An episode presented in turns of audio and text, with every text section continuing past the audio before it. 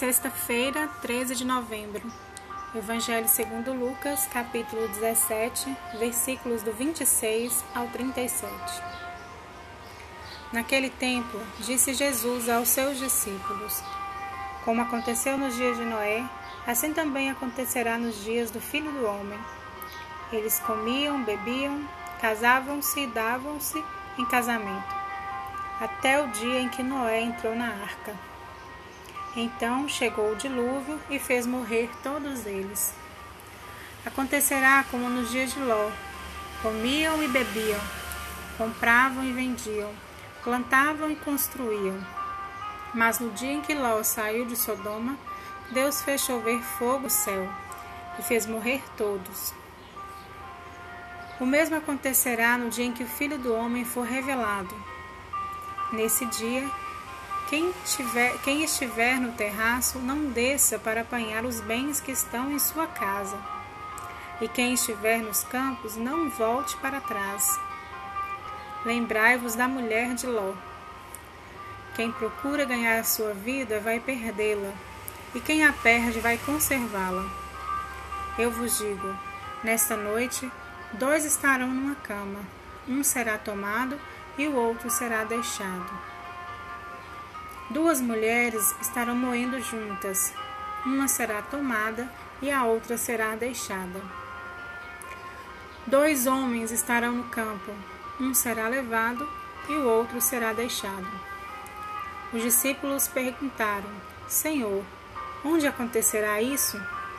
Jesus respondeu: Onde estiver o cadáver, aí se reunirão os abutres. Palavra da salvação.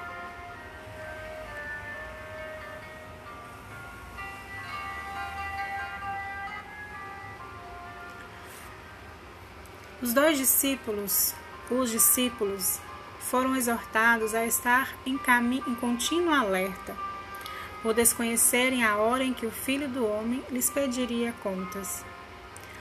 O desconhecimento da hora poderia ter o efeito de torná-los desatentos e inativos, com a consequência de serem excluídos do reino.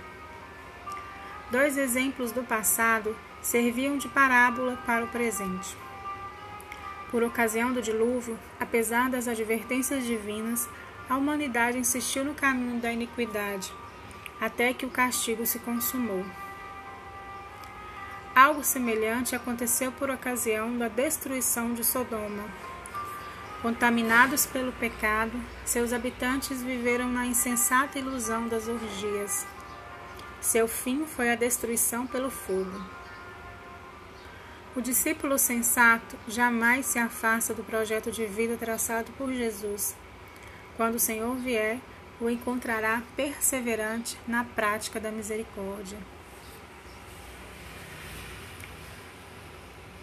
Em sua oração, coloque-se na presença de Deus. Faça a oração preparatória. Leia o texto, se preciso, mais de uma vez a palavra de Deus, este comentário. Leia com atenção. Jesus está falando para ti.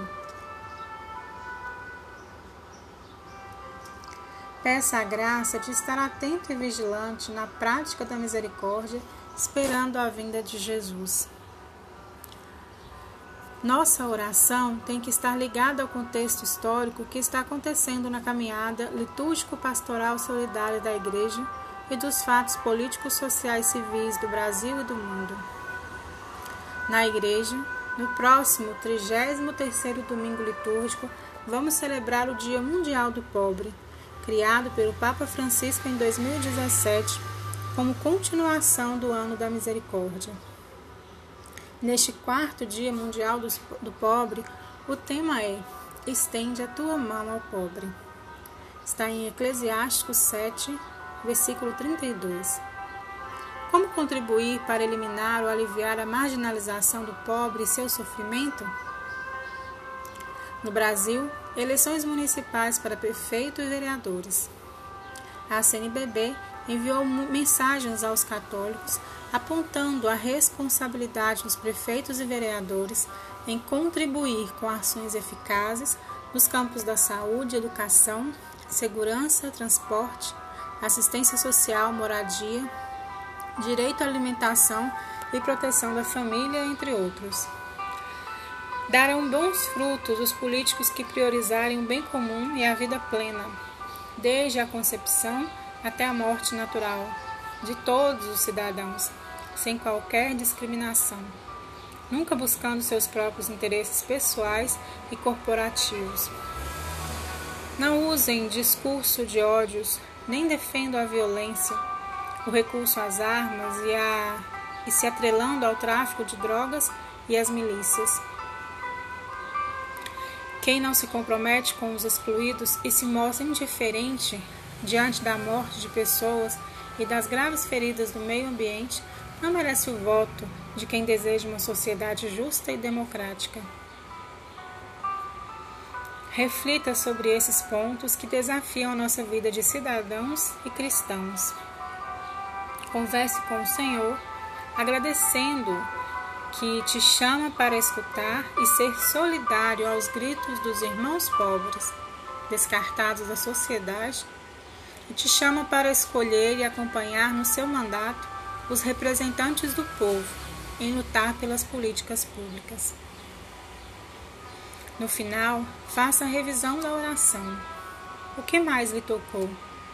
Qual o apelo de Jesus para a sua vida de cristão e de cidadão? Não esqueça de anotar os pontos mais importantes. Boa oração.